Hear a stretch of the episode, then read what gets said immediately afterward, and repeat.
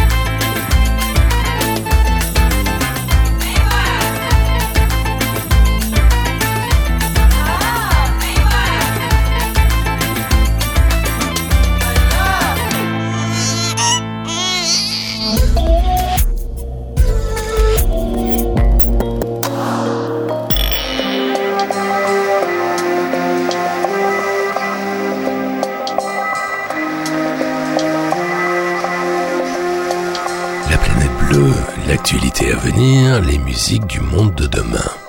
Aujourd'hui, nous allons feuilleter un passionnant guide très complet sur la Lune. Pourquoi l'eau devient-elle si rare? Nous allons voir par qui, où et pourquoi l'eau est dilapidée. Pendant ce temps, au coin du globe, des bars à eau proposent des dégustations d'eaux exotiques à des prix indécents. Le bestiaire de la planète bleue continue à croître les loups, les zèbres, les girafes, les brebis et les orques, nous allons nous intéresser aujourd'hui à un mal-aimé, le sanglier. Vous allez voir, là aussi, c'est très instructif. Enfin, nous allons découvrir la toute première intégrale d'un géant de la BD, Michel Crespin. À la fin des années 70, il a co-inventé la BD post-apocalyptique et accompagné la naissance et le développement la conscience écologique. Le panoramique sonore va nous entraîner aujourd'hui de Tunisie en Russie, de New York à Hokkaido, de Vancouver à Oslo, du Québec au Danemark, du Cameroun à Berlin, des Pays-Bas au Yémen via la Norvège, générique complet du programme musical en fin d'émission. Rêvez l'avenir encore un peu sur la planète bleue.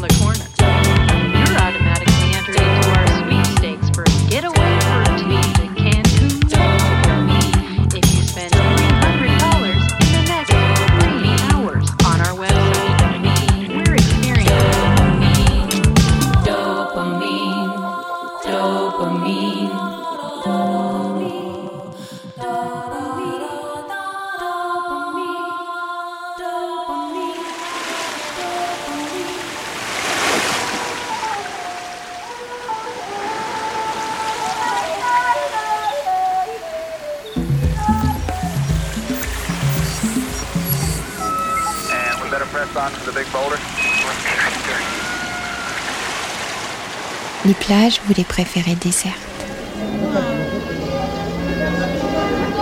Vous évitez de faire les courses le samedi. Honnêtement, vous ne raffolez pas des transports en commun. Vous, vous aimez les contrées peu fréquentées.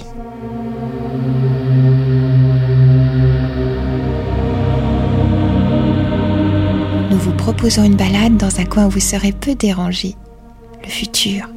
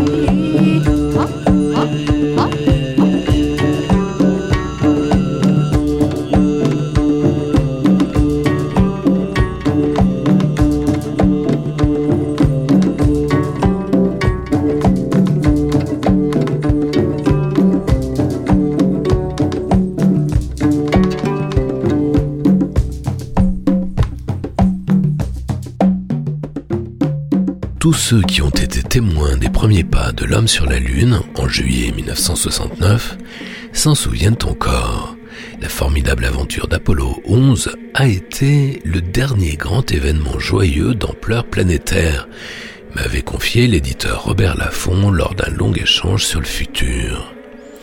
Il y a quelque chose aujourd'hui dans l'air qui n'est certes pas de cette ampleur, mais quand même, il y a un nouveau frémissement autour de l'astre nocturne qui fait à nouveau rêver. On reparle de la Lune. Parce que des humains vont bientôt y retourner. Peut-être en 2025. Alors on observe à nouveau ces dessins étranges, ces ombres qui ont conservé leur mystère malgré les années, ces tâches fascinantes et la magie qu'elle exhale. Pourtant, l'épopée Apollo avait tourné une page, fermé un livre même. C'est comme si le XXe siècle s'était terminé en 1969. Le programme Apollo a délocalisé la science-fiction. À partir des premiers pas de Neil Armstrong et Buzz Aldrin, plus aucune œuvre de SF ne s'est déroulée sur la Lune. La science-fiction a dû aller voir ailleurs, et la fascination exercée par la Lune s'est rapidement effondrée. Mais, bonne nouvelle, Epsilon, le magazine de vulgarisation scientifique, monté par des anciens de Science et Vie, et qui en porte lourdement les traces, a pourtant eu la bonne idée de consacrer son premier hors-série à la Lune. Un très joli MacBook de 200 pages, rigoureusement passionnante. On apprend ainsi que, contrairement à une croyance populaire, la face cachée de la Lune n'est pas plongée dans l'obscurité, elle est bel et bien éclairée, elle aussi, par les rayons solaires des architectes du monde entier se passionnent pour l'habitat lunaire, des premières bases permanentes dans un futur très proche jusqu'aux cités lunaires, véritable vision de science-fiction. Le livre présente les différentes techniques d'implantation envisagées, des constructions creusées dans le sol lunaire ou imprimées en 3D à base de régolithes. La poussière lunaire sera sans doute une matière première, mais également un énorme souci puisqu'elle s'infiltre partout, y compris dans les scaphandres. Le bouquin se termine par un guide pratique bourré d'infos, très pratique si vous envisagez prochainement un séjour lunaire. Si vous êtes passionné par l'histoire de l'aventure lunaire, celle passée et celle à venir, vous allez adorer leur série du magazine Epsilon intitulée Dans la Lune, disponible sur epsilon.com. Vraiment un périple superbe et passionnant.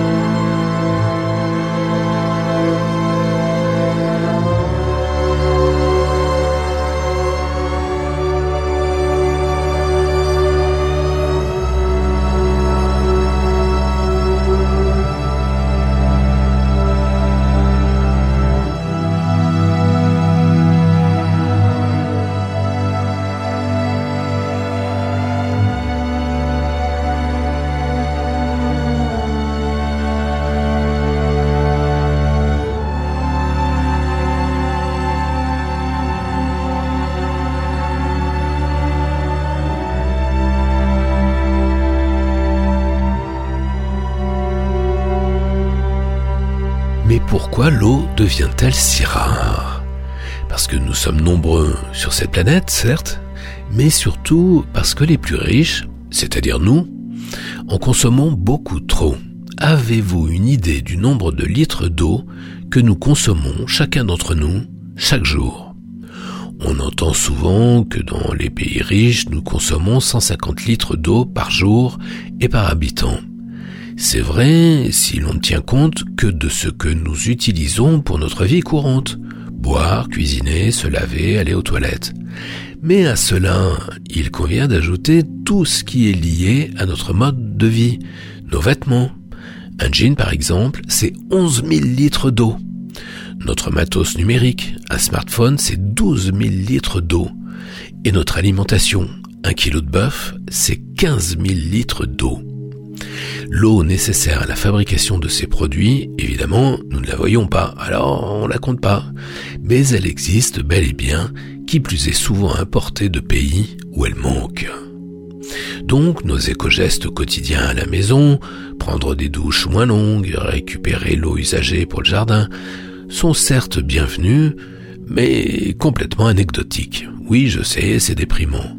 Mais on vous l'expliquait déjà ici même, sur la planète bleue, il y a 12 ans, le 16 avril 2011 pour être précis. Alors si vous voulez vraiment réduire votre empreinte eau, votre surconsommation personnelle en eau, c'est pas si compliqué en fait. Il vous suffit d'être plus sobre, acheter moins de vêtements, consommer moins d'objets, notamment numériques, mais pas que, et manger moins de viande.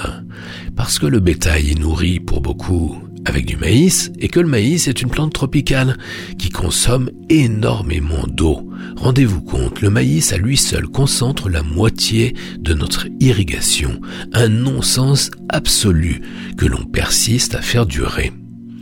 Encore que la viande ne soit pas la seule en cause, la production du chocolat et du café consomme encore plus d'eau rapportée au kilo de produit final.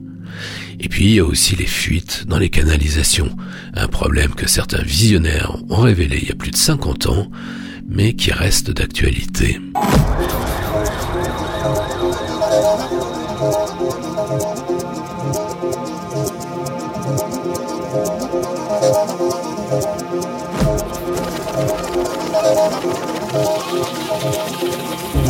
radiovostok.ch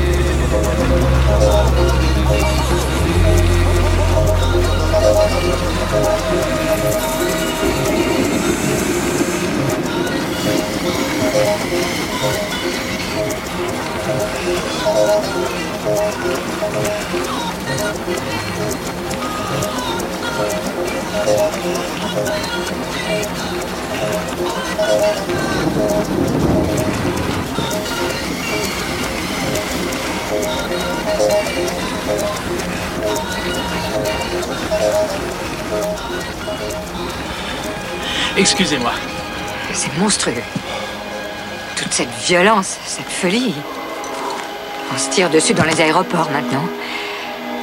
C'est nous, la prochaine espèce en voie de disparition. L'espèce humaine.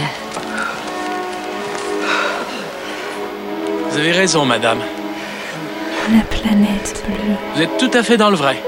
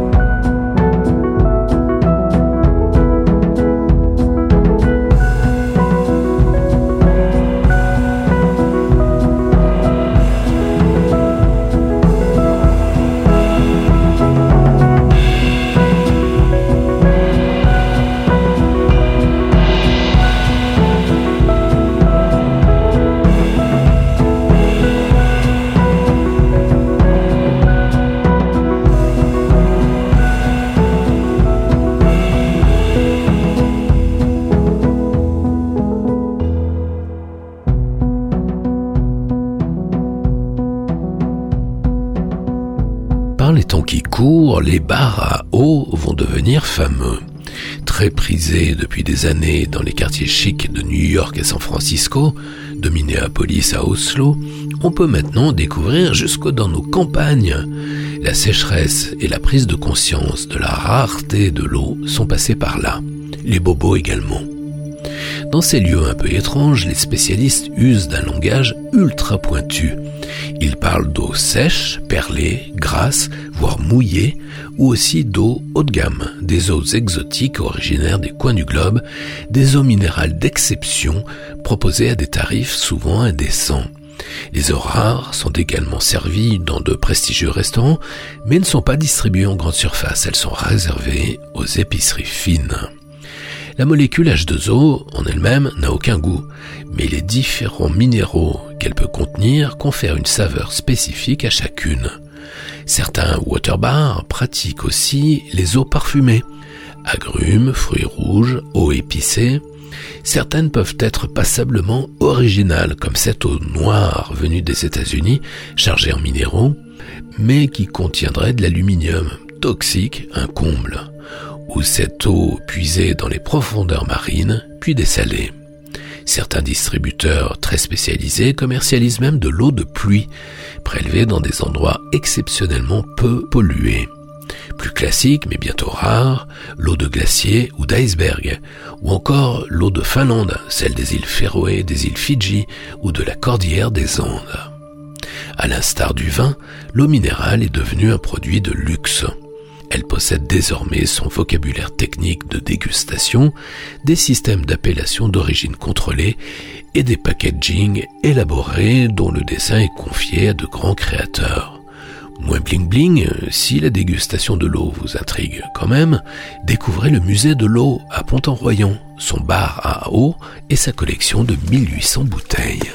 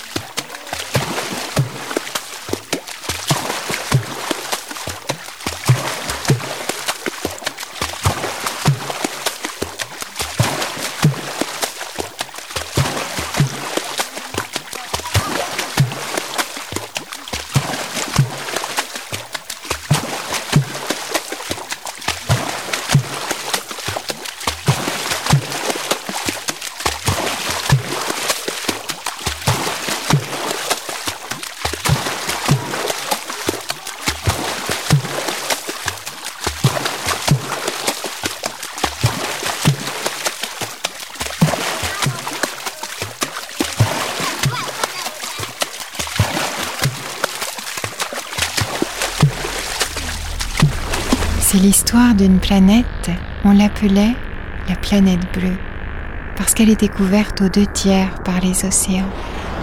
Et cette planète faisait du bruit, elle émettait une multitude de sons, à dire vrai, une véritable cacophonie. Il fallait s'approcher très près, mais vraiment très près, et endosser son stéthoscope pour arriver à entendre quelque chose de distinct sur cette En fait, c'est l'histoire d'une fille qui s'approchait de cette planète, un stéthoscope à la main, le genre de fille qu'on appelait une écouteuse, une écouteuse. Mais dites-moi, je vous reconnais, cette fille, c'est vous?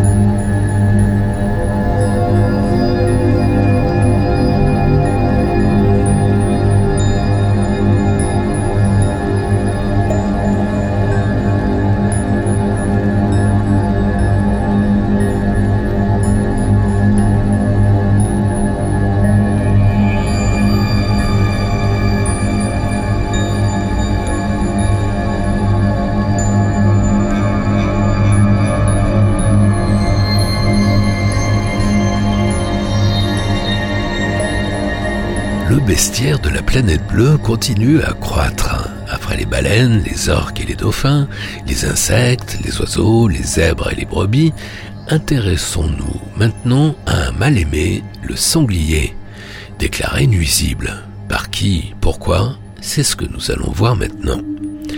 Certes, le bestiau n'est pas forcément avenant. Il ne suscite guère la sympathie, pas même l'empathie. Il fait pourtant partie intégrante de la vie sauvage de nos campagnes. Mais il est devenu la bête noire des agriculteurs qui lui ont déclaré la guerre. Accusé de tous les maux, labouré champs et cultures, trop prolifique, cause de soi-disant accidents, le sanglier a mine de rien été bouté hors du champ si fragile de la biodiversité. Pourquoi? Autrefois symbole puissant de la nature sauvage, la plus vieille peinture rupestre connue représente un sanglier, on rêvait de l'apercevoir, comme aujourd'hui on se réjouit de croiser un chamois sur les hauteurs. Il y a 50 ans, voir un sanglier était chose rare et marquait les mémoires. Aujourd'hui, les sangliers se sont tellement multipliés qu'on ne sait plus qu'en faire ni où donner de la tête. La faute à qui? Aux chasseurs qui les ont élevés pour les relâcher et les tirer, qui ont même nourri les sangliers sauvages afin d'en faire des proies plus faciles. Et aujourd'hui, il faut réguler. Quand on sait que beaucoup de chasseurs sont agriculteurs, cette affaire semble se résumer à celle du serpent qui se mord la queue. Rien qu'en France et rien qu'en 2020, 800 000 sangliers ont été abattus, un massacre silencieux, autorisé et même encouragé lors de battues administratives hors période de chasse, tirs de nuit, abattage massif. Le but étant d'en éradiquer un million par an d'ici à 2030 ratage administratif intégral, manipulation permanente des chasseurs, scandale écologique, biologique et éthique, si l'homme voulait anéantir l'équilibre naturel, il ne s'y prendrait pas autrement. Cette soi-disant régulation en fait l'anéantissement d'une espèce, a pris des proportions que peu de gens connaissent. Il faut maintenant creuser des fosses communes pour faire disparaître ces centaines de milliers de cadavres, au point que certains chasseurs eux-mêmes en auraient la nausée. Le principal prédateur naturel du sanglier, c'était le loup, mais on a éradiqué le loup dans les années 30. Oui, le loup est aujourd'hui protégé, enfin, comme l'ours, déclenchant d'interminables conflits entre les gros beaufs et les écolos. Ici comme ailleurs, la sagesse semble disparaître avec la biodiversité. Pourquoi certains s'arrogent-ils le droit de vie ou de mort sur la faune sauvage? La sinistre histoire contemporaine du sanglier en dit long sur notre rapport difficile et compliqué à la vie sauvage. De nombreuses démocraties se fissurent, trumpistes d'un côté, démocrates de l'autre. Il en est de même dans nos champs et forêts. Si vous voulez en savoir plus sur le sanglier, comment cet animal est passé du statut enviable de roi des bois à celui de paria, voyez le livre savant des chercheurs Roméo Bondo et Raphaël Matevé, Sanglier, géographie d'un animal politique, chez Actes Sud. you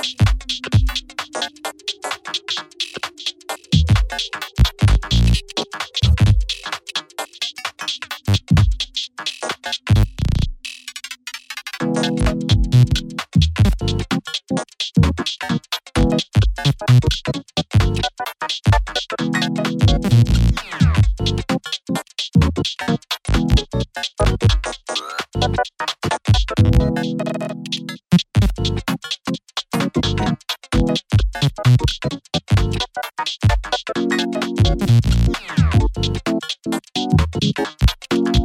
you.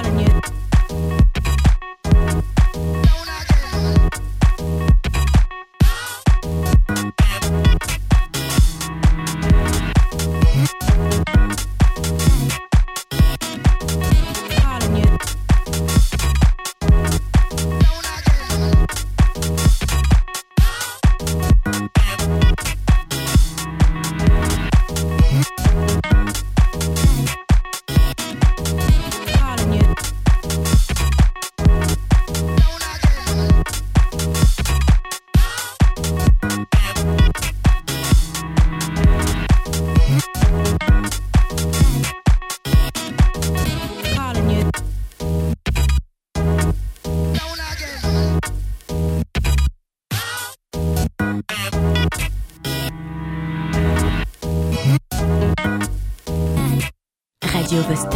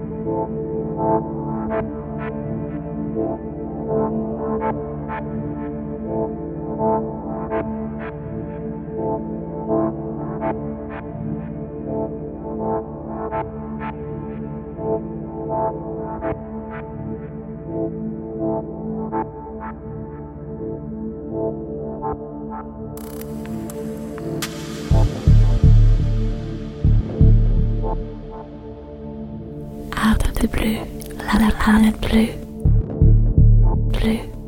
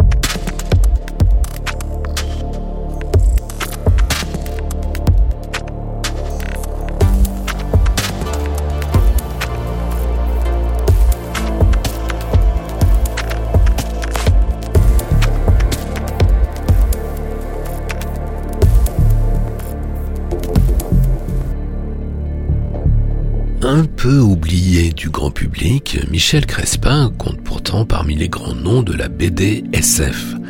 Inventeur avec Auclair, autre génie au fort pouvoir évocateur disparu trop tôt, Crespin co-initié le genre écolo post-apo qui résonne étrangement de plus en plus avec notre futur euh, très proche. Pilier du magazine Métal Hurlant avec la série Armalite 16, Crespin, mort à l'âge de 45 ans, a laissé une empreinte délicate mais indélébile dans l'univers de la BD francophone. Avec Crespin, ce sont les Alpes d'après la bombe, un Vercors SF résistant dans l'aquarelle, écriront Gilles Poussin et Christian Marmonnier dans Métal Hurlant, la machine à rêver. Pour Jean-Pierre Dionnet, génial cofondateur du fameux magazine, Crespin incarne une forme de perfection. Mais voilà, aussi immense fut-il, le créateur Crespin a fini par sombrer dans les profondeurs de l'histoire de la BD. Oublié Pas tout à fait heureusement.